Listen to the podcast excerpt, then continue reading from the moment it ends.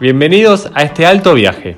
Soy Ariel Matskin Y yo, Luciano Cisercia. y vamos a desmitificar el mundo de los viajeros. Cualquier similitud con la realidad no es pura coincidencia. Este podcast está basado puramente en hechos reales.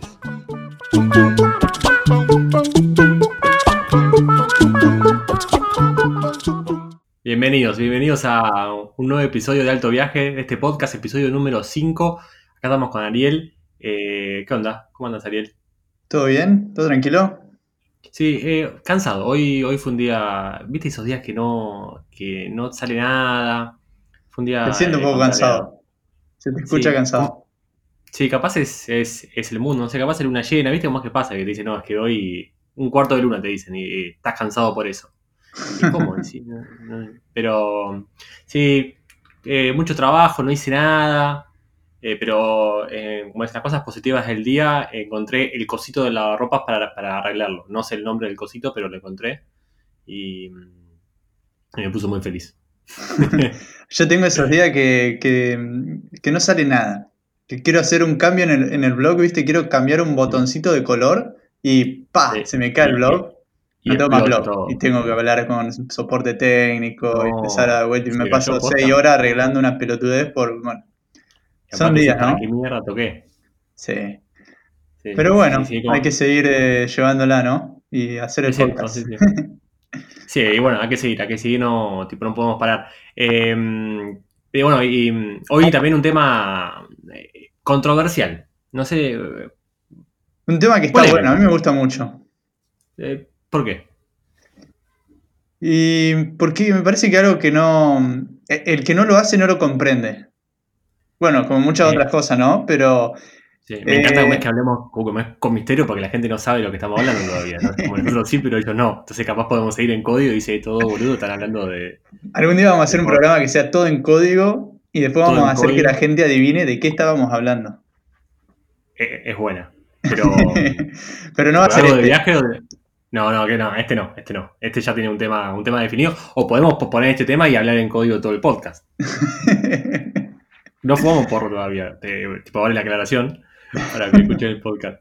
Eh, ¿Qué te iba a decir? No, no. eh, me- bueno, para, eh, vamos a seguir en código y después, eh, después hablamos de, tipo, del tema. No, eh, cuando lo hice por primera vez era algo bastante novedoso. Hoy ya es eh, algo bastante más usual. Incluso creo perdió un poco su esencia, aunque todavía se encuentra gente como es que, que intenta mantenerla cuando arranqué con esto hace ya 5 o 6 años, era todavía mucho más fuerte, creo, al menos en lo, platónico, ¿no? O en lo utópico.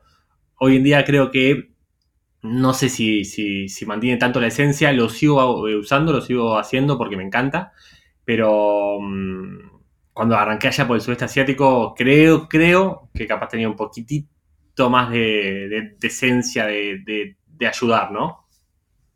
Bueno, mirá, si te parece una buena forma de introducirlo y empezar a que la gente sepa de qué estamos hablando, eh, por primera vez desde que yo lo hago, desde 2015, leí la historia, vos sabés. Leí la historia de cómo empezó toda esta historia. ¿Cómo? A ver. Y fue así. Había un chaboncito en una universidad en Estados Unidos en el año 99 Sí. que se encontró un pasaje barato para ir a Islandia. Eh, de esos pasajes, viste, que salen tipo en dos semanas, tan, y lo tenés que comprar porque después se acaba. Tal cual. Bueno, compró el pasaje y se dio cuenta que el alojamiento salía un huevo en Islandia. Entonces, ¿qué hizo? Era un estudiante de programación. eh, hackeó la, eh, la lista de correos de la, de la Uni- Universidad Nacional de Islandia y mandó 1500 correos a 1500 estudiantes pidiéndole si los podían alojar en su casa. De esos 1500, 100 le contestaron que sí, que por supuesto. Entonces, de repente, el chabón se vio eligiendo entre 100 personas para quedarse en eh, un país que no conocía, gente que no conocía. Cuando volvió de su viaje por Islandia, se le ocurrió una idea que después, unos 5 o 6 años después, se terminó convirtiendo en Couchsurfing, que es el sistema que tantos viajeros usamos. Hoy en día creo que leí que tiene 14 millones de usuarios para alojarnos en casas de gente local cuando viajamos por el mundo. Qué locura, Eh, qué locura. Eh, a, y a mí me pareció re loca la historia. ¿eh? No, no, eh, como es, no la sabía, me genera envidia que siempre el que descubre estas cosas sea alguien en Estados Unidos y que nunca sea yo. ¿no? Yo siempre digo, si, si, algún día descubriría esto, seguiría con los podcasts, pero tendríamos mucho más sponsors. Eh, que tendríamos mucha más plata, seguro. Seguro. Eh, me sorprende como es que nunca, como nunca se me ocurre, pero no, eh, yo creí haber leído algo sobre la historia, pero me parece como es que creí mal porque no es esto como es que me contabas. Es muy interesante. contarle a la gente, bueno, obviamente hoy, hoy, queremos hablar un poquito del couchsurfing, que el término en sí no es coach de, como, como entrenador, sino coach como de sillón, y el surfing de un poco juega como con la palabra, el hecho de ir, surfeando entre sillón y sillón, ¿no? Y tipo quedarse en la casa de, como de gente local mientras viajas. Em, y el Couchsurfing es un poco una plataforma online donde uno puede aplicar, entre comillas, a quedarse en la casa de gente local del destino al que va, ¿no? Básicamente esa capaz es una explicación un poco simplificada. Em, si bien tiene un beneficio un poco explícito, que es el tema de la plata, porque obviamente si vos le pedís a alguien quedarte en su casa, va a ser gratuito, Em, la, filosofía detrás de Couchsurfing no es eh, justamente eh, un hotel el que no pagás, sino un intercambio de experiencias. Claro, eso es, eh, justo lo que hablabas al principio de que se ha perdido un poco la, esencia de, de, Couchsurfing, va de la mano de que ya son más lo que lo usan tal vez para ahorrarse unos mangos que para vivir la experiencia de Couchsurfing, que la verdadera esencia es unir culturas y experimentar una cultura extranjera como un local. Es decir, nosotros hemos visitado aldeas, eh, por ejemplo, uno de los, el primer couchsurfing que nos voló la cabeza fue en la isla de eh, Java, si no me equivoco, en, Indonesia, en una aldea que ni, aparece, o sea, aparece en Google Maps, por supuesto, pero jamás aparece en un mapa de turismo porque no hay absolutamente nada. Eran 20 casas, éramos los segundos extranjeros que visitaban la aldea en la historia. Eh, y fuimos porque un chabón se ofreció a alojarnos nomás y nos quedamos dos noches en la casa y fue una experiencia tan flashera, boludo. Imagínate, fuimos a la escuela donde trabajaba el pibe, dimos, charlas en las escuelas, eh, fuimos de casa en casa saludando a toda la gente del pueblo porque todos nos querían saludar, todos cada casa que llegábamos nos recibían con comida, qué sé yo. Eh, fue toda una historia bastante loca que no nos hubiese pasado si no fuera por Couchsurfing. Ahí fue creo que cuando nos enamoramos de Couchsurfing y era recién la segunda vez que lo hacíamos. Sí, sí, seguro. Em, tengo mucho para hablar de Couchsurfing y últimamente entré en una especie de, dicotomía. Eh, no sé si dicotomía, pero no importa. Em, primero, hay experiencias buenas y malas en Couchsurfing. Em, tipo malas, nunca me refiero a que pasa algo de inseguridad, sino malas de que uno espera algo y como que al final pasan otras cosas. Eh, también con el tiempo empecé a entender que experiencias como las que viviste también se consiguen con un intercambio monetario. O sea, tipo no pagando, por ejemplo. Eh, al hecho de, no sé, por ejemplo, bueno, pasó en Albania que, mm, que fuimos a una guest house, pagamos, ¿no? Tipo, mm, con Booking conseguimos un descuento, qué sé yo. Eh, a todo esto, si nos quieren pedir descuento de Booking, chicos, no pasa nada, nos escriben por privado. Eh, no, nada, tipo, fuimos a una, una house ahí en, en Berat, en Albania, y comenzamos justo, estaba media descompuesta, qué sé yo, estuvo como cuatro días descompuesta. Nos pensamos quedar en Berat dos días y nos quedamos cuatro porque era alta, Guest House era nueva, estaba buenísima, era casi un hotel cinco estrellas, no sé, altos colchones, alto baño, alto cuarto, alto desayuno por, por dos mangos. Y eh, la, eh, tipo, era una pareja, como es que llevaba, como es que llevaba la Guest House, digamos, y el señor tipo tenía un, una especie de, negocio de repuestos al lado de la guest house era su trabajo full time y la señora era la, que se encargaba más de la guest house, ¿no? Entonces el primer día le pedí si, si, ¿qué le pedí? Algo para agua, no me acuerdo si un té o una pastilla porque se sentía mal y ella me pregunta por qué, bueno, le cuento cómo es que se sentía mal, qué sé yo, y los cuatro días no paró de, interesarse por nosotros, de cómo estaba Agos, le traía eh, comida al cuarto, frutas, le cocinaba arroz, le hacía un desayuno especial para ella, nos llevaron después a tomar una cerveza por ahí. Bueno, a mí una cerveza, a vos un, un iced tea. Eh, pero eh, nos llevaron a recorrer cuando vos estaba un poquito mejor. Eh, hoy en día seguimos en contacto por Facebook. Como que esa experiencia, o sea, em, esto, esta pareja no estaba en Couchsurfing. O sea, Tipo, no es que tenían el cuarto de Couchsurfing y también lo alquilaban por Airbnb, por ejemplo, que también pasa bastante, sino que ellos, con eso tenían su guest house y nosotros llevamos ahí pagando, o sea, por un, por un intercambio monetario, y creo que esa experiencia fue mucho más local que por ejemplo, un couchsurfing que hicimos en, otro país o en otra ciudad, lo que fuere. Y ahí llegamos también pagando. Entonces ahí me generó una especie de, de, contradicción el hecho de decir, bueno, si yo acá no pagaba, nunca viví esta experiencia y también fue muy local, incluso fue mucho más local que experiencias que he tenido con Couchsurfing. Sí, sin duda, el, intercambio cultural no es monopolio de Couchsurfing. Eh, una de las mejores experiencias que nos pasó de, hospitalidad fue haciendo dedo en Japón, que nos quedamos varados en la ruta y tuvimos que llamar a la última persona que nos había llevado para preguntarle si podíamos dormir en la casa. Y el tipo terminó siendo, el tipo y, la, y su mujer terminaron siendo, fue increíble cómo nos recibieron en su casa durante dos días, nos pidieron que por favor volvamos eh, le, hablamos de Couchsurfing y estaban como locos, que hagan un perfil, queremos recibir gente, eran dos personas grandes que estaban, qué sé yo, entre comillas, aburridas y eh, les gustó mucho recibir extranjeros en su casa, poder intercambiar, hablar en inglés. Y fue una experiencia que sí, que surgió de la ruta y de la espontaneidad y de la casualidad, ¿no? Sí, sí, ni hablar. Couchsurfing como que te empuja en la dirección de que te pasen cosas eh, distintas al viaje tradicional eh, mientras que de 20 guest scouts que vayas, capaz que en una tenés o dos tenés una experiencia zarpada, pero también va de la mano de, cuánto lo busca uno, ¿no? Eh, pero bueno, con, con, Couchsurfing sí tiene eso de que también puede ser buena la experiencia como puede ser mala, ¿no? Siempre, siempre, siempre hay un lado B. Eh, bueno, tipo, sin ir más lejos, cuando estábamos, a ver, cuando yo estaba en el sudeste asiático fue cuando empecé a probar, no, miento, cuando estaba en Italia fue cuando empecé a probar el tema de, de Couchsurfing.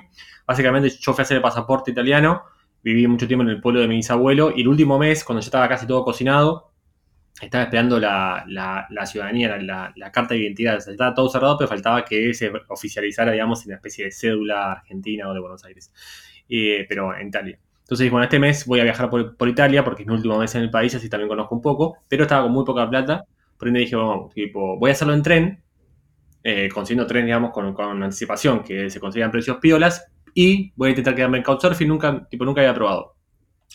Como eh, también contar que es, una plataforma que funciona en base a reviews eh, o, a, críticas digamos, de, anfitriones y mi huéspedes, donde vos pones cómo fue tu experiencia, casi siempre son, son cosas buenas, pero también pones si pasó algo malo. Eh, y eso, como es a, más reviews, obviamente genera más confianza, tanto en el que te va a alojar como en el que, en el que busca alojamiento cuando las lee. Es lo que sería el sistema de seguridad, el, sistema de seguridad de Couchsurfing, digamos, las referencias. Tal, cual, referencia, esa era la palabra que no me salía. Eh, eh, reviews es una palabra que siempre me sale en inglés y nunca me sale en español. Otra es abocado, para la palta. La palta. Y, y, otra es sunset, ¿no? Pero bueno, en fin. cosas al margen a lo que iba es que era mi primera experiencia con surfing, por ende no tenía referencias y un poco me costó, pero al final pude conseguir y, y me fui quedando, qué sé yo, tipo por toda Italia. La verdad fue una experiencia zarpada, bueno, nada. Eh, después en el sudeste asiático hice, hice menos porque, a ver qué pasa. me parece que hay dos cosas fundamentales con el couchsurfing. Uno es que hay que estar en el ánimo para el couchsurfing, porque obviamente es un intercambio cultural, por ende hay que estar de ánimo para hablar con la persona, hay que estar de ánimo para, cenar con la persona, para cocinarle, porque como capaz llegás y el que te hospeda está re emocionado porque vas y te lleva a un bar, te presenta a sus amigos, y no es fácil. Por ende, em, nada, a veces uno no está de ánimo de couchsurfing. En el sudeste asiático viajé mucho tiempo, fueron 10 meses, por ende obviamente había meses que no estaba, y aparte la segunda cosa es que ayudaba mucho que los hospedajes en el sudeste eran bastante baratos. Por ende, no, o sea, como que siempre de, última era, a ver, para ir tipo hotel a Couchsurfing, no, para eso pagaba 4 dólares y me quedaba en, un hostel, en un Airbnb o lo que fuere, y hacía la mía, y veía Netflix y quería, o bueno, bueno, no estaba Netflix en ese época, pero lo que fuere, em, y no me para, para, hacer Couchsurfing tenés que, como decís vos, tenés que tener ganas de hacer Couchsurfing. Em, porque no podés, no podés que, que alguien te aloje en su casa y y llegar y estar tirado. Igual hoy en día, claro, está cambiando tanto la esencia de Couchsurfing, tanto lo usan solamente por el tema de la plata, que muchísimos perfiles están poniendo tipo perfiles de, host, que es la de anfitrión, ahí está, esa jamás sale, mm. que dicen en sus perfiles, esto no es un hostel, eh, si vienen acá es para interactuar. Entonces, claro, no podés ir y esperar que, o sea, que esté todo bien si te quedas tirado en el sillón o encerrado en la pieza o si te vas a pasear solo sin invitar a tu host y volver a las 12 de la noche, ¿entendés? No, ese no es el sentido de Couchsurfing. Y si eso es lo que querés hacer, como que no deberías hacer Couchsurfing, que nosotros generalmente hacemos tipo cada dos experiencias de Couchsurfing nos vamos a un hostel, ¿entendés? Tipo, hacemos dos ciudades Couchsurfing, ya la tercera seguro que vamos a ir a un hostel, porque ya tenemos ganas de no estar con una tercera persona que esté compartiendo todo el tiempo con nosotros, ¿entendés? O estar dependiendo de cuándo esa persona termina de laburar en su ciudad para ir a juntarnos a comer, etcétera. Sí, no, hablar, pero eh, tal cual, totalmente de acuerdo. Y a lo que iba es justamente un poco con eso. Eh, cuando, bueno, eh, pasa el sudeste asiático, qué sé yo, la, conozco a vos, vamos a vivir a Sydney. Y encontramos en Bondi Beach un departamento que era un, cuarto para vos y para mí, otro para un amigo nuestro. Éramos tres, únicamente estábamos muy cómodos y había un sillón libre. Y yo le decía, mira, la verdad, como es que me gustaría un toque retribuir lo que, lo, es lo que la comunidad me dio a mí. Me parece como es que yo cuando arranqué a viajar me ayudó un montón y me, me parece como es que me coparía poner este sillón en Couchsurfing para nada, para que venga gente, ¿no? Y hago como es que nunca había hecho, que sí, que no, bueno, dale, vamos, pum. La primera que cae, una piba yankee, eh, aplica, qué sé yo, dale, pum, caete, cae, deja las cosas ya y se va de toque, ¿no? Pum. Eh, yo no, pues tengo unos amigos, bueno, listo, hablamos tres palabras.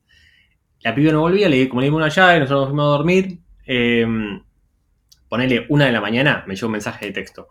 Che, Luciano, ¿te molesta si voy con un amigo a la casa? Porque está muy borracho y no se puede subir al taxi, entonces, eh, no sé, como que lo llevo para que duerma.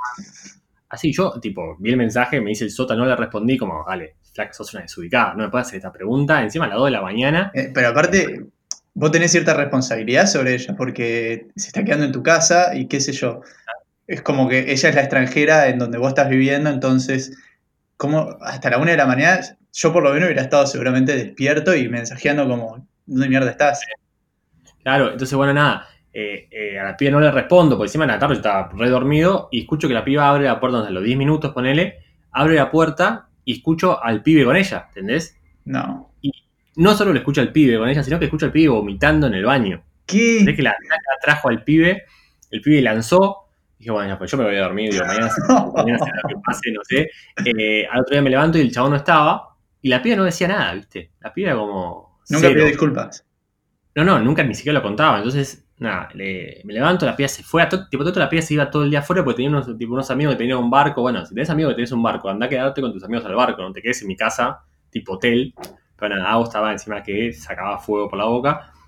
Eh, cae la piba a la, noche y le digo, mira, no me acuerdo cómo se llama. Eh, Josecita, eh, la verdad que me parece que la próxima vez que quieras traer a alguien, tenés que preguntarme y si yo no te respondo, no tenés que, aceptar esa respuesta como un sí. Y dice, pero, pero, pero yo no traje a nadie. ¿Cómo no trajiste a nadie?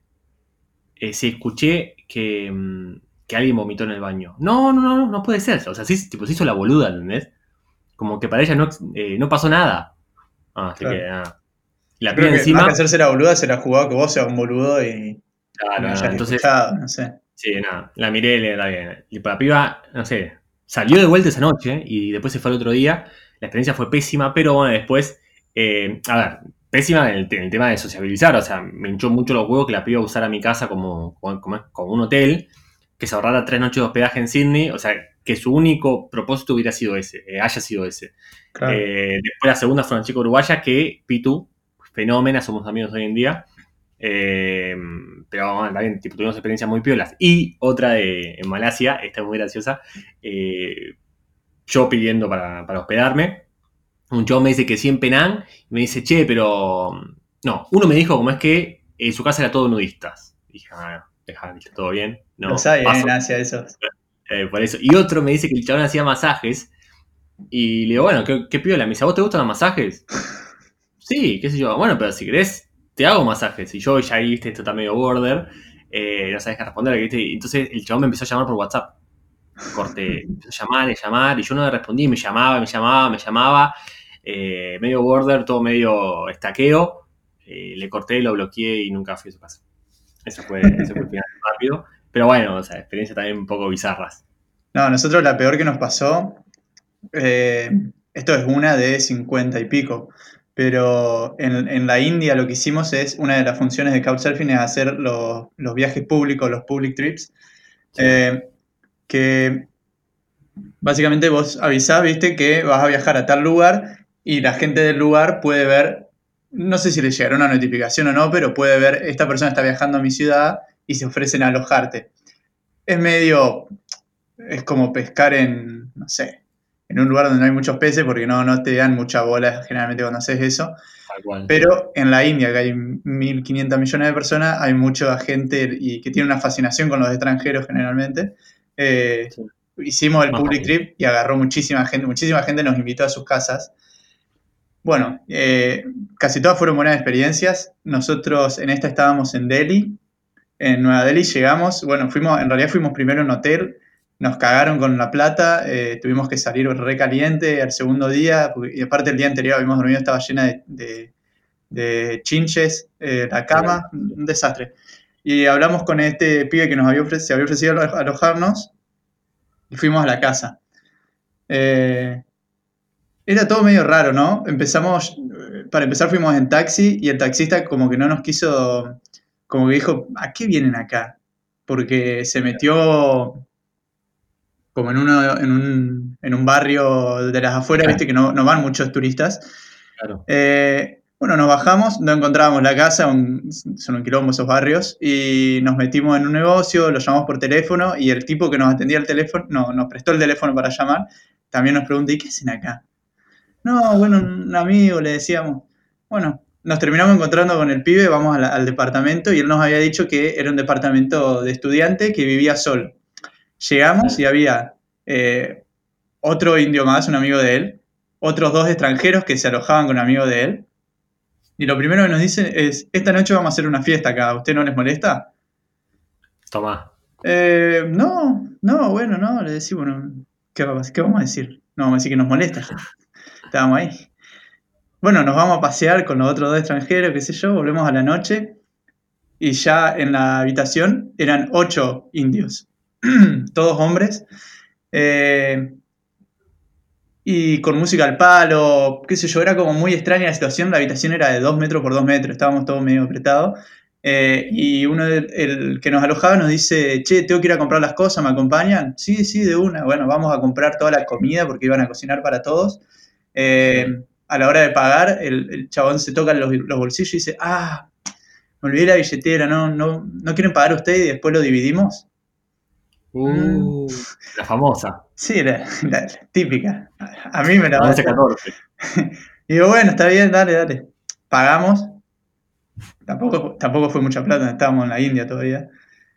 Pero bueno, pagamos, volvemos a la, fiesta, compramos eh, comida, alcohol, todo, volvemos a la fiesta, ellos se ponen a chupar, jamás nos ofrecen la bebida que habíamos pagado nosotros, eh, cocinan, comemos todo, ellos chupan, chupan, chupan, vienen chupando. Nosotros y los otros dos extranjeros nunca tomamos una gota de alcohol, nunca nos ofrecieron, con la música al palo, toda la situación, viste, muy extraña, toda la pieza llena de humo. Eh, y yo ya estaba bastante cara de, ocote y en un momento le digo, che, eh, ¿les parece si dividimos eh, lo que costó todo? Y se quedan todos callados, ¿viste? Cuando parece como que se hubiera apagado la música, se quedan todos en silencio mirándome así, todos dejan de reírse, todos cara de culo. Y uno me dice, ¿cuánta plata gastamos por día? ¿Qué sé yo? Le digo, uh. ¿querés que dividamos? Son 30, son 60 rupias cada uno. No era, no era mucha plata, pero a mí me rompía las pelotas toda la situación de yo tener que andar diciendo, che, dividamos. Seguro. Y me decía, y me dice el loco, yo gasto 2.000 rupias por día. Le digo, muy bien por vos, le digo, son 60 rupias cada uno. Me decía, a mí yo cuando alojo a alguien, a mí me pagan todo. ¿Vos por qué, no, por qué crees que te devuelva la plata? Si a vos no te hace falta. Y yo ya estaba re caliente, entonces le digo, loco, son 60 rupias por cada uno, devolveme la plata. Y ahí se puso todo como muy turbio, loco se enojó, empezó a levantar la voz, se metieron los otros extranjeros y dijeron, pero si el que está haciendo problemas son vos, le decían me sentí muy inseguro en ese momento. Fue como, ¿sabes qué? Listo, chao. No me devolvieron la plata. Eh, y ahí quedó. Ellos siguieron chupando y fumando hasta que se terminaron yendo. Y nunca tuvimos interacción con nuestro host. Ese, fue todo. nos íbamos a quedar dos noches. Y, no, al otro día nos levantamos, agarramos las mochilas a, a Celeste. Eh, yo acá no dejo mis mochilas y me voy, digamos, a pasear. Agarramos las mochilas, nos fuimos y esa tiene que haber sido de las peores interacciones que hemos tenido con Couchsurfing, sin duda, digamos. Bueno, eh, ahí, em, ¿qué te iba a decir?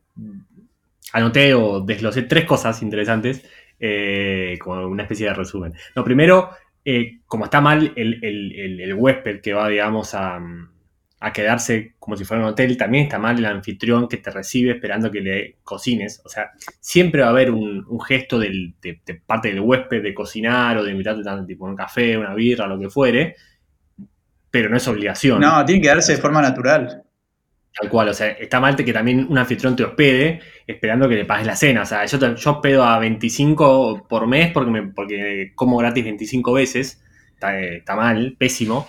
Después también contar que, eh, como contamos estas anécdotas capaz eh, bizarras o no tan buenas, también hubieron un montón increíbles. O sea, como, como contábamos al principio, como decía después, yo he hecho muchos amigos por Couchsurfing. La verdad que pasé experiencias y momentos zarpados que, como decía Ariel, no hubiera vivido de, tipo, de otra forma.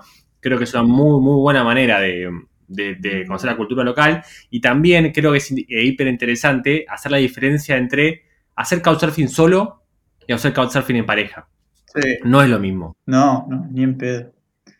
Eh, creo como es que en pareja, eh, primero, eh, no todos los, anfitriones aceptan parejas.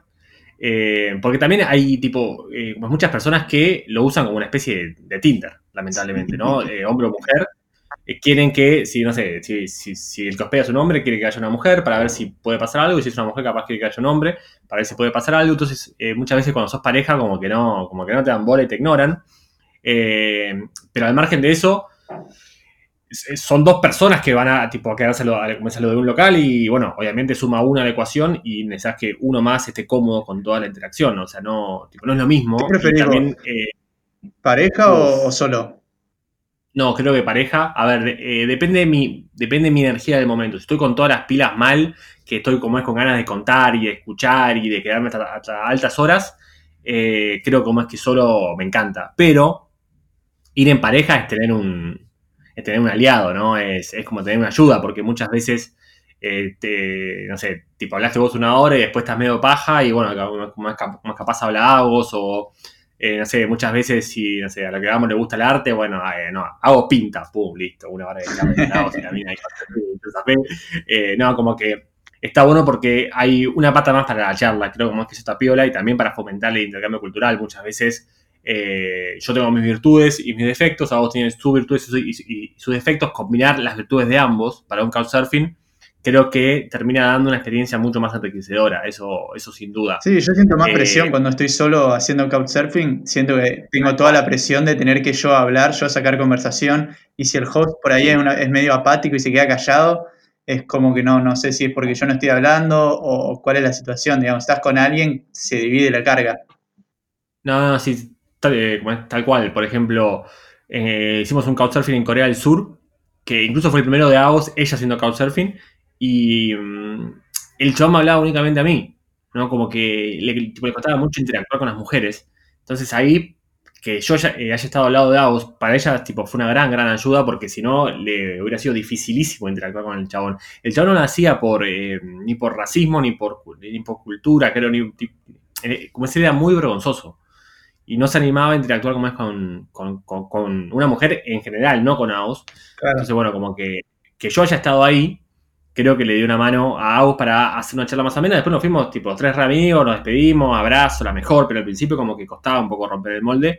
Y ahí creo que también ayudó eh, haber estado en pareja, como muchas veces AOS me ayudó a mí en la charla, ¿no? O sea, o capaz cuando cocinás también cocinamos, eh, cocinamos los dos, ¿viste? Como...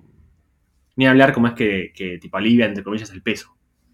Claro, o sea, estando en pareja es, lo que decía antes, se divide la carga y yo hice Couchsurfing solo este año por primera vez eh, y estuvo bueno, pero si, estando a dos, si no, si no hay mucha conexión con el host, estando a dos se, hace mucho menos eh, pesado. Estando solo, si no hay conexión con el host, sos vos y la otra persona. ¿eh? Imagínate estar entre comillas, obligado a pasar dos días en la casa de una persona con la que no tenés tanto en común, con la que no tenés mucha conexión, eh, se vuelve medio pesado, ¿no? Por momentos. Sí. Pero igualmente, dos, eh, como que de última te, te refugias en la otra persona.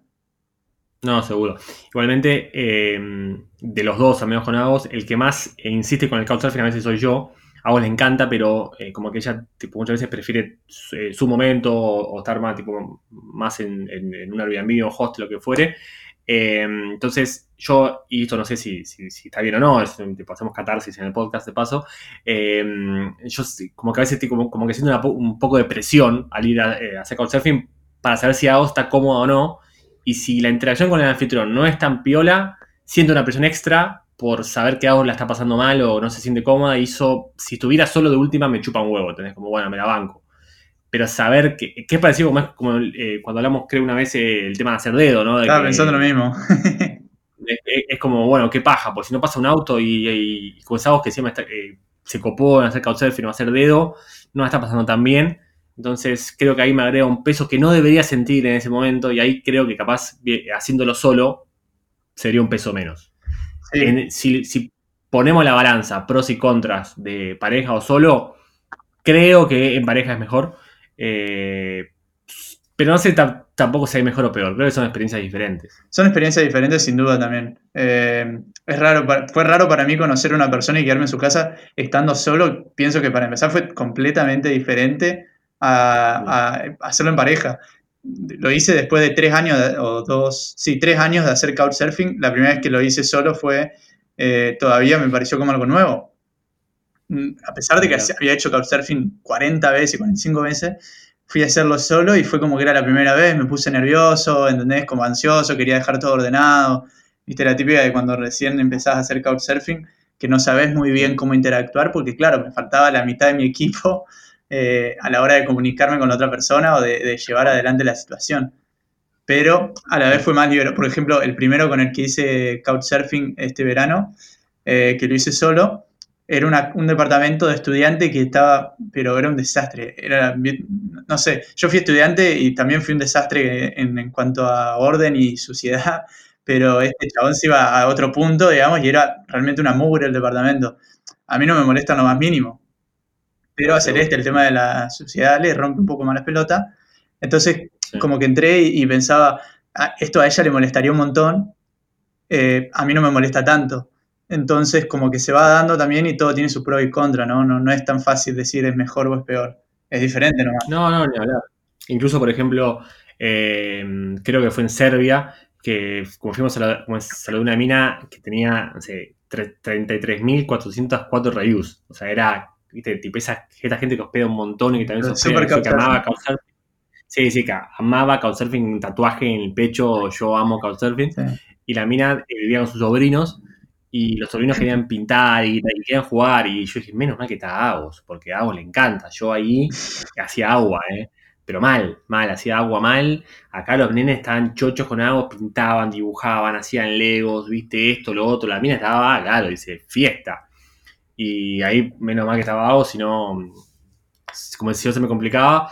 Eh, también otra cosa que pensaba es, el tema que, bueno, capaz yo antes viajaba sin trabajar, ahora viajo y trabajo. Y eso también es un tema es un poco un, impedimento porque no puedes caerle. O yo a veces, muchas veces, si, si mando una request, pongo que, que, trabajo digitalmente y que me perdonen si a veces me tomo un par de horas en la compu.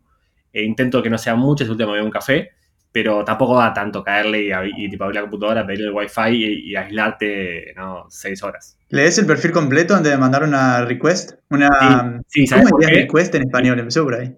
Eh, eh, para mandar una solicitud. Una solicitud. ¿Mandarías una solicitud?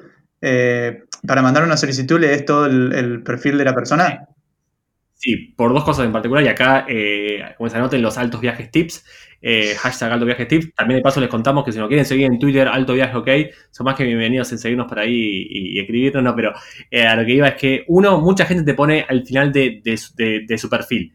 Si llegaste hasta acá, escribí la palabra clave Ariel para que yo sepa cómo es que leíste todo el perfil. Eso, uno. Mucha gente lo hace porque mucha gente no lee el perfil, entonces ahí mete un filtro. A ver, el que ofrece un cuarto o un sillón en Barcelona, le llegan 100, 100 requests por día. Entonces el chabón o la, la piba, claro, fácil. Para filtrar, hacen ese truquito, entre comillas, donde te dicen, para, asegurarme cómo es que leíste todo, de que posta estás interesado en mí y no quedarte gratis, eh, lo mínimo que puedes hacer es llegar hasta el final de mi descripción. Entonces tenés que poner la palabra clave Ariel o Barcelona, lo que fuere, para yo saber eso. Y segundo, yo tengo una especie de template armado para, mandar, depende del viaje, ¿no? Por ejemplo, los Balcanes tenían algo más o menos ya un esqueleto, pero siempre agregaba un par de párrafos aparte, comentando un poco cosas del perfil. No sé, Eh, por ejemplo, nos quedamos en lo de una mina Esther, fenómena, mal, grosa, amor puro, que la mina era vegana y estaba tipo mucho la movida del mindfulness y de, y de la comida healthy y todo eso. Y entonces como que le comenté un poco de eso, che, qué copado que te en esta movida, nos encanta, mirá, vos eres vegetariana, yo también quisiera, la verdad como es que como poca carne, pero bueno, eh, como que para que ella entienda que me interesé por ella. Y cuando llegamos a, su casa, la mina me dice, mirá, me dice, la verdad, yo recibo por, por día cientos de, tipo de requests. Agarro el celular las paso, las paso, las paso, porque nada me interesa, me dice. O sea, como ya un poco la había perdido, ¿no? Me dice, pero la de ustedes, no sé por qué me copo. Dice, bueno, o sea, por haberme tomado el trabajo, de leer el perfil completo y hacer una request piola, tipo, tuvimos la chance de quedarnos esta mina dos, tres noches y fue una experiencia bárbara. Pero mucha gente copia y pega el mismo mensaje, ni siquiera pone un nombre y no da. Me parece que más que si alguien va a hospedarte y poner tiempo para, para a vos, abrir su casa para vos, a que, que, no te conoce, lo mínimo que podés hacer es mandar un mensaje como la gente. Es que a menos, a menos que sea una situación extrema, yo prefiero no, no alojarme en Couchsurfing si no tengo nada en común con la persona porque no tenés de qué hablar, o sea, llegáis y la, convivencia es, un bajón. Nosotros, mi, sistema para buscar, eh, para buscar host es el siguiente. Primero leo todo el, perfil y tengo como los, em, como los puntos que si leo eso, no le mando. Por ejemplo, si dice me encanta la joda, olvídate. No le mando porque sé que no, no lo voy a disfrutar. Nosotros no nos gusta salir a boliche o ir a, a la noche y gastarnos 50 euros en, en salir. Entonces, si le dice, dice, me gusta la joda, listo, siguiente. No importa la referencia, no importa todo lo demás. Si dice, estoy todo el día haciendo deportes extremos, y tampoco le mando porque nosotros no hacemos deportes extremos. Entonces estoy ahí y el chabón me dice, che, vamos a saltar en paracaídas. Y no, no, no voy a saltar en paracaídas, no importa que no, no voy a sentir la presión para ir a saltar en paracaídas. Entonces, como que busco los puntos en común, aparte para tener algo de qué hablar, porque llegás a la casa de un extraño que nunca viste en tu vida, vas a estar dos días, todo el día con él, o no todo el día, pero varias horas al día con él o con ella, y mm. tenés que tener algo de lo que hablar, o sea, no, no podés llegar y, inventar de, la nada, che, vos sabés que a mí también me gustan los deportes extremos, y sí, me tiró para caída. No, no es la onda de capo, ¿no? Eh, no, no, eh, yo también otra cosa que veo mucho y más que nada por practicidad, envío a la gente que estuvo en línea hace poco o que responde, eh, porque vos también podés ver cuál es la tasa de respuesta que tiene, ¿no? O sea, eh, tipo, responde el 90% de los mensajes, responde el 50%, estuvo en línea hace dos meses, hace un día, eh, vos podés filtrar en Couchsurfing, o sea, para todo esto entran a couchsurfing.com, muy simple, se crea un perfil, intenta que el perfil tenga mm, su foto, que esté con, su descripción, que esté piola, como que llame la atención. Después cuando buscan, buscan host o anfitriones y pueden filtrar dentro de la búsqueda eh, si, si acepta masculino, si acepta femenino, si, se acepta en pareja, si estuvo en línea hace poco, si no, bueno, yo intento filtrar por su eh, actividad reciente en tipo, en la plataforma, si estuvo en línea hace poco, si responde. Más que nada, porque capaz le mando, no sé, te vamos a un pueblo donde hay únicamente dos personas, ¿no? Y esas dos personas únicamente estuvieron en línea hace dos años. No tiene sentido ilusionarme o pensar que capaz voy a quedarme en lo de esas personas cuando no le dan bola a Couchsurfing hace dos años. Es obvio que más que no me van a responder. También un poco por, practicidad, para ordenar, digamos, mi viaje, saber que, bueno, ya fuera en ese pueblo y de un hotel, en caso como es que hubiera querido hacer Couchsurfing. Más que nada por eso, y también me hincha mucho los huevos la gente que te pone 3.000 requisitos, ¿viste? Si venís a mi casa, nos vamos a las seis y cuarto de la mañana, ¿eh? No te llevas llave porque yo no le doy llave a desconocidos, volvemos mínimo nueve y cuarto, porque yo trabajo, ¿eh? No te paso a buscar, tomás el bondi y te vas, te vas, no me dejas el bolso, para acá no... Ese es uno de los puntos, el tema de, te, tenés que ir a las 7 de la mañana conmigo, no, olvídate, me fui. Si no, si no va a confiar en mí, o sea, yo estoy confiando en, yo, yo estoy confiando en vos, dejándote mi mochila con todas mis cosas, mi pasaporte, mi plata, cuando me voy a recorrer la ciudad, lo mínimo que espero es que vos me dejes me da acceso a libertad de poder salir y entrar a la casa cuando quiero.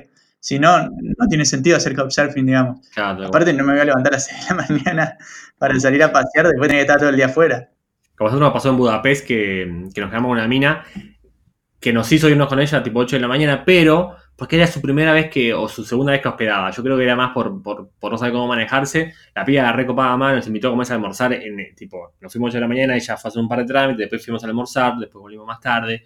Creo que era más por eso, pero sí me hincha mucho los huevos la gente que eh, ya, tiene experiencia con surfing y esto que decís, o no te da la llave, o te ponen muchas trabas, ¿no? Es como, o eh, tipo, he leído perfiles de gente que te dice, bueno, si, pero si venís, cocinás vos. No, las pelotas, boludo. Cocino si, si, si química, no te voy a cocinar porque me estás obligando, porque entonces para eso O sea, eh, me querés por un, por un tema monetario, básicamente.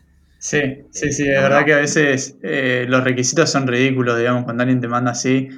Pero bueno, vas sorteando y vas eligiendo lo, que más te gusta. Y, y, por eso, hasta en ciudades grandes, yo nunca mando más de tres o cuatro requests, digamos. Y generalmente, te, si, si haces bien y elegís bien a la persona, y se hace mucho, tipo, para mí el límite es máximo una semana. Si no se conecta hace una semana, yo no le mando. Tengo, que saber que es activo. y, si, si haces bien ese trabajo, casi siempre te contestan. Y casi siempre te contestan que sí. Sí, sí. Eh, yo, como se hablaba con algo siempre, o sea, cuando mandaba le, decía, mira, este no dice que sí seguro, este no dice que no. Y, o sea, como que ya, ya, sabes más o menos eh, quién, quién va por el sí o quién no, por el perfil que tiene, por el request que le mandás, por su actividad, por sus reviews. Yo como es como que un poco más o menos me, oriento también, nunca mando más de 10, ponerle por ciudad y sé cuándo van a decir que, no, eh, que sí, que no. obviamente, como es a, todos los que nos escuchan, que mm, si quieren más tips de Couchsurfing nos pueden escribir por privado, ariel, arroba viajando, de bajo vivo o, a mí una vuelta por el universo. Eh, Viajando bien bajo vivo el mío, sí. Claro, bien bajo vivo. Eh, y arroba una vuelta por el universo, el por una X. Eh, nada, porque capaz hay mucho más tips que le podemos decir, capaz más prácticos. Este podcast no es tan informativo, digamos, sino más, más informal. nos puede capaz podemos hablar un montón de Couchsurfing, capaz cosas más prácticas, cómo crearte un perfil, nada, un, montonazo de cosas. Cualquier duda que tengan nos pueden escribir. ¿Quién sabe? En el, en el, futuro podemos hacer un Couchsurfing 2. ¿Por qué no? Sí, seguro. Sí, sí, como ni hablar, o capaz incluso eh, invitar a alguien que, sea un anfitrión experimentado de Couchsurfing o de por qué lo hace, o alguien como es que también lo haya hecho, o, capaz alguien como es que nunca lo hizo eh, y, que nos cuente por qué nunca lo hizo, ¿no? Sí, de una. Eh, pero nada, qué sé yo, un poco como conclusión, creo que es algo, que es una herramienta como es que, puso el viaje en, nuestros caminos y está bárbara. Creo que como todo tiene sus pros y sus contras. Eh, viene, ahí por el chabón, viene ahí por el chabón que hackeó una red de, mails de Islandia y terminó creando una comunidad internacional de alojamiento. Tal cual, tal cual. Me encanta también que Couchsurfing no tenga eh, publicidad en su página. No, no hay forma de tipo hacer plata excepto como es que pagues una membresía, que igual también es bastante barato. O sea, vos podés pagar ser Couchsurfer Pro, ponele, para mandar eh, solicitudes ilimitadas. Pero eso esa es la única forma de, como es que tiene de, monetizar. No tiene tipo ads en su página ni, ni, cosas por el estilo. Sí, que tampoco es caro, son 20, dólares por mes, por, año. 20 dólares por año. que, lo recuperas al, ¿no? Al, al, a las dos noches de hospedaje. Y me copa como es que intente mantener esa filosofía. Me pone un poco triste que, que la masificación lo haya llevado a, a que aparezca gente que, que, no hace honor tanto a la filosofía. Pero creo como es que todos deberían al menos, eh, como es, una vez probarlo y una vez hospedar a alguien. Creo como es que, como que son experiencias muy pioras. Y acordarse que Couchsurfing eh, no es un negocio, es una comunidad.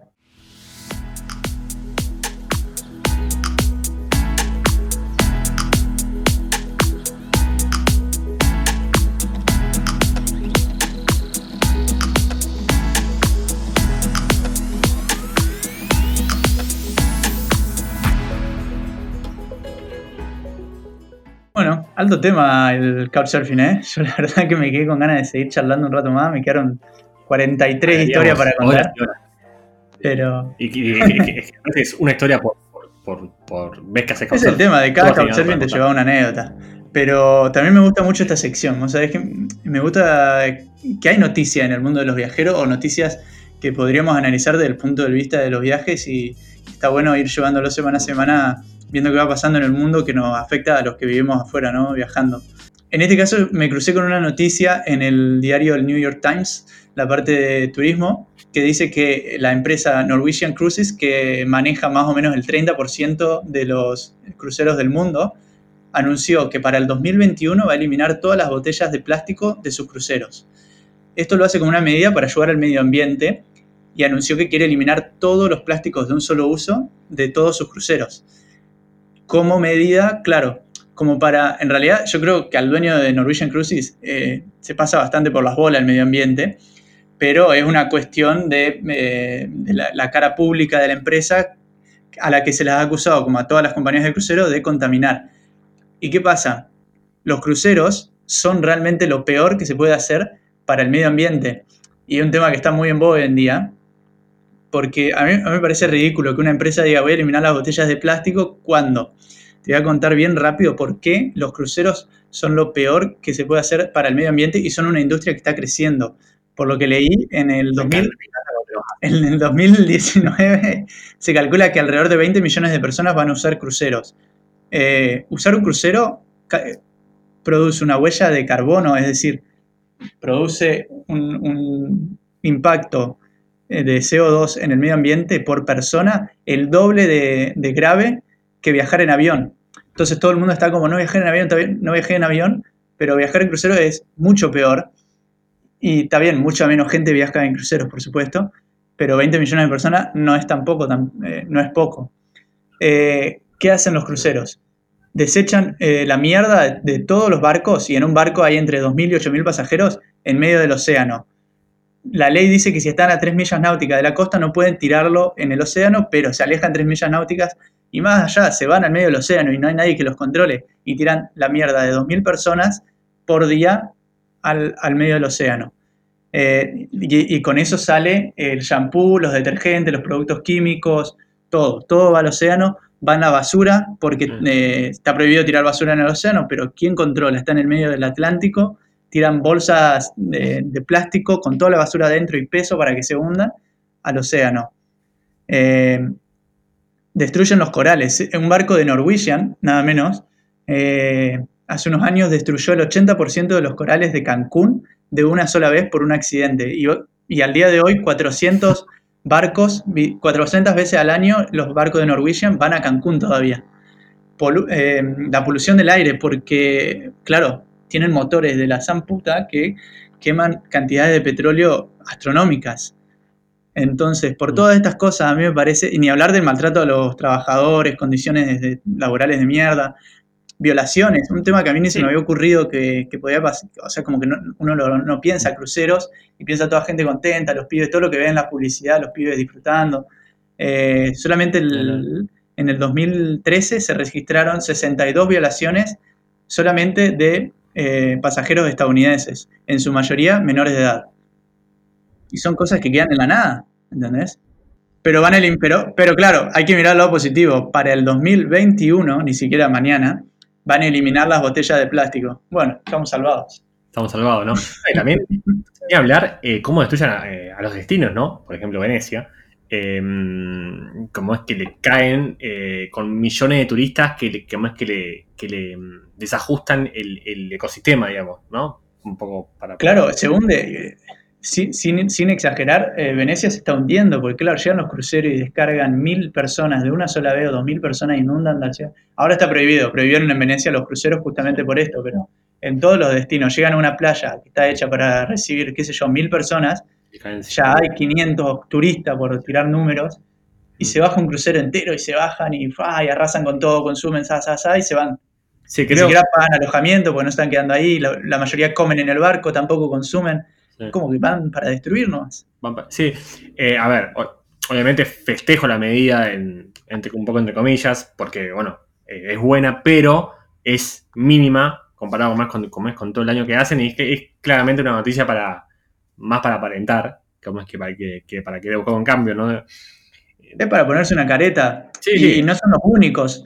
O sea, esto viene de la mano de, todas las empresas hoy en día, están con el tema de nos vamos a volver eh, eh, amigos del medio ambiente, todo por, todo el tema de que están las manifestaciones, que está, está bueno que por lo menos hablen del tema, pero hacen medidas ridículas que, no que realmente no alcanzan ni una mínima parte. Es como McDonald's que avisó que para el 2020, me parece, van a dejar de dar sorbetes de plástico a menos mal, porque todo lo otro que hacen en McDonald's está buenísimo, ¿sabes? Sí, igual. Claro, es una cuestión de, exigir, por lo menos desde nuestro lado, que somos consumidores de todo lo que tiene que ver con viajes, eh, exigir, porque ¿cómo se cambian las cosas con el consumo? de esto también hablábamos la, semana pasada con, con, Fran, ¿te acordás con el tema de, de, Airbnb? Y él decía, claro, los consumidores somos los que hacemos los cambios y no no podés esperar que las empresas cambien si vos no le cambiás la forma de consumir. Sí, seguro, porque, a ver, em, me hincha mucho los huevos, o sea, me hincha mucho los huevos y también me, genera mucha ira el hecho de que el humano destruye, ¿no? O sea, destruye y destruye y cuando descubre algo, descubre una ganancia y la masifica y la, y la intensifica, ¿no? Entonces, bueno, se dieron cuenta cómo es que podían llevar a 3.000 personas en un barco, vamos a llevarlo y nos cagamos en el mar porque nos creemos superiores. Y eso también es algo más que me, más que me saca, ¿no? El hecho de decir, ¿por qué pensamos que somos superiores al resto? Eh, eso obviamente es un tema para capaz eh, eh, ir mucho más profundo. Y me olvidé lo otro que te iba a decir. Pero. puede pasar.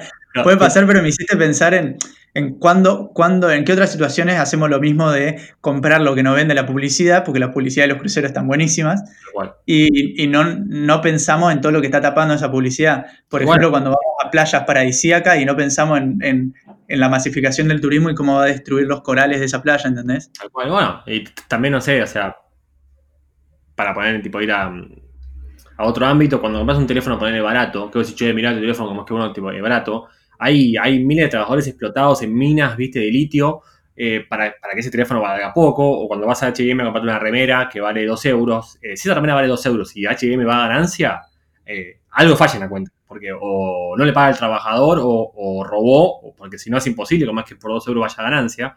Entonces, em, en todo, en todo, somos muy consumistas y, y, como decía Fran en su momento, o sea, la, la culpa es tanto del que pone el crucero como del que se sube al crucero.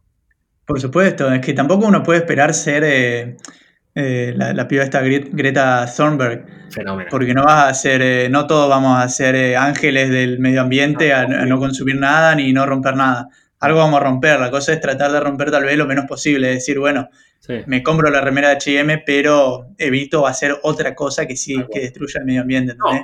O si rompo, es romper con conciencia. Digo, mira, pará, me, no sé, comí carne. Bueno, sabe de dónde viene la carne, o sabe el daño que le estás haciendo al medio ambiente, ¿no? O sea, responsabilidad, hacernos cargo de, también las acciones. Obviamente, como es que, como decís, o sea, no, solos no vamos a cambiar todo el medio ambiente, ni vamos a hacer eh, esta chica Greta, que ojalá haya un montón de ellas, y, como es, ojalá ella nunca se contamine por, otros intereses. Eh, pero bueno, eh, ayudar en, tipo, en la medida que se pueda, ¿no? qué sé yo. Sí, y como decís vos, informarse. Eh, pasa mucho cuando vamos a la playa así con corales, mm. eh, que la gente no sabe lo que tiene que hacer, no sabe que no se puede meter a, pisar un coral porque cuando lo pisás se destruyó. Los corales no están hechos para estar en contacto con la piel humana y mucho menos para que lo pise con, viste que se meten con esas zapatillas impermeables y los pisan con la zapatilla y lo estás matando. O sea, está, el coral es un ser vivo que vos lo estás destruyendo. O la gente, viste, la típica que, ah, bueno, ahora no lo hacen tanto, pues se, ha hecho público que no lo deben hacer. Pero la gente que sacaba fotos con las estrellas de mar, también es un ser vivo y cuando lo sacaste del agua, lo mataste.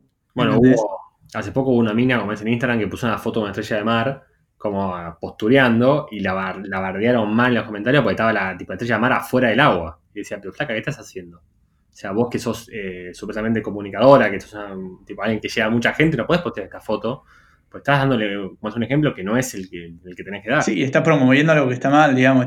Pasó lo mismo en Tailandia con los santuarios de elefante, que se ha destapado muchísimo todo eso. El templo de los tigres, ¿te acordás en Tailandia? Se destapó muchísimo ese tema.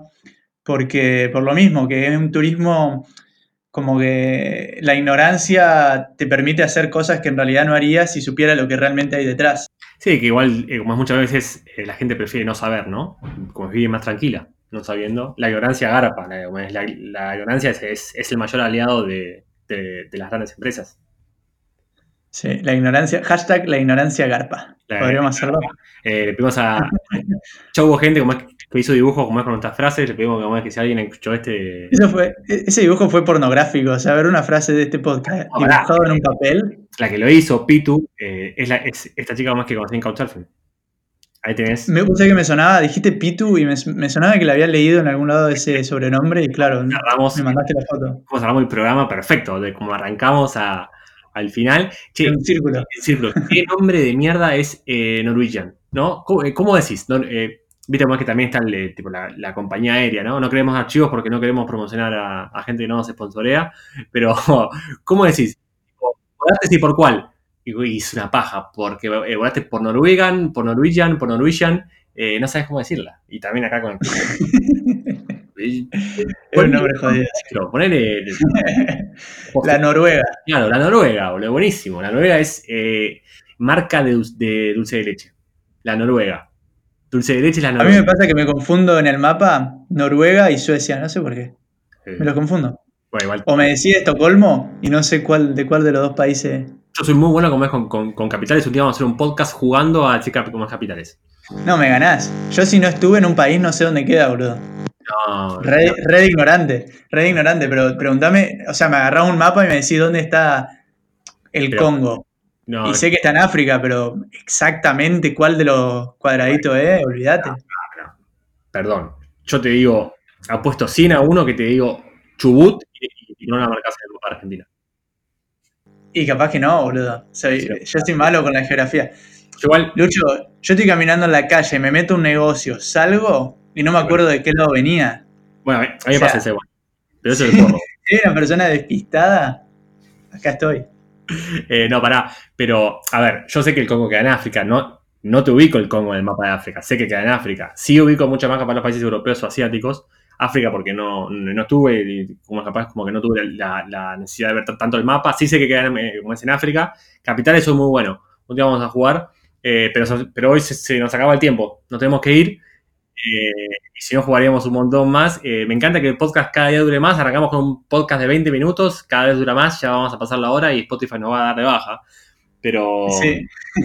las charlas fluyen y está bueno. Eh, pero nada, bueno, buena charla, ¿no? Muy buena, la verdad. No sé si no fue mi preferida, pero to- sobre todo por las ganas que me quedé de seguir charlando. O sea, podría seguir contando, sobre todo con lo de. Claro, hablamos de Couchsurfing y quejarnos de compañías multinacionales. ¿Qué puede ser más lindo que una charla así? Que es increíble, pero bueno. eh, lo, lo bueno de esto, como es que fue una charla con un vaso de agua y sin vaso de birra, lo cual quiere decir como es que el interés es genuino, porque a veces, como la birra fomenta. eh, No, yo estoy tomando birra, no te preocupes. yo o- eh, hoy te torné, pues nada, para acá, como sacás temprano, es unas 6 de la tarde y tengo más que seguir trabajando. Ahora, tipo, ahora igual abro la primera. Nada, bueno, a todos agradecerles. Como siempre decimos, no sé si, si nos escucharán mañana, eh, dentro de tres meses, dentro de tres años. Ojalá sigamos ahí arriba. Gracias a todos por estar ahí. Gracias, Ariel. Siempre, siempre un gusto charlar contigo. Hasta la próxima. Hasta la próxima.